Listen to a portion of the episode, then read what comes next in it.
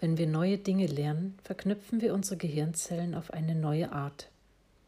Das hält uns jung und aktiv.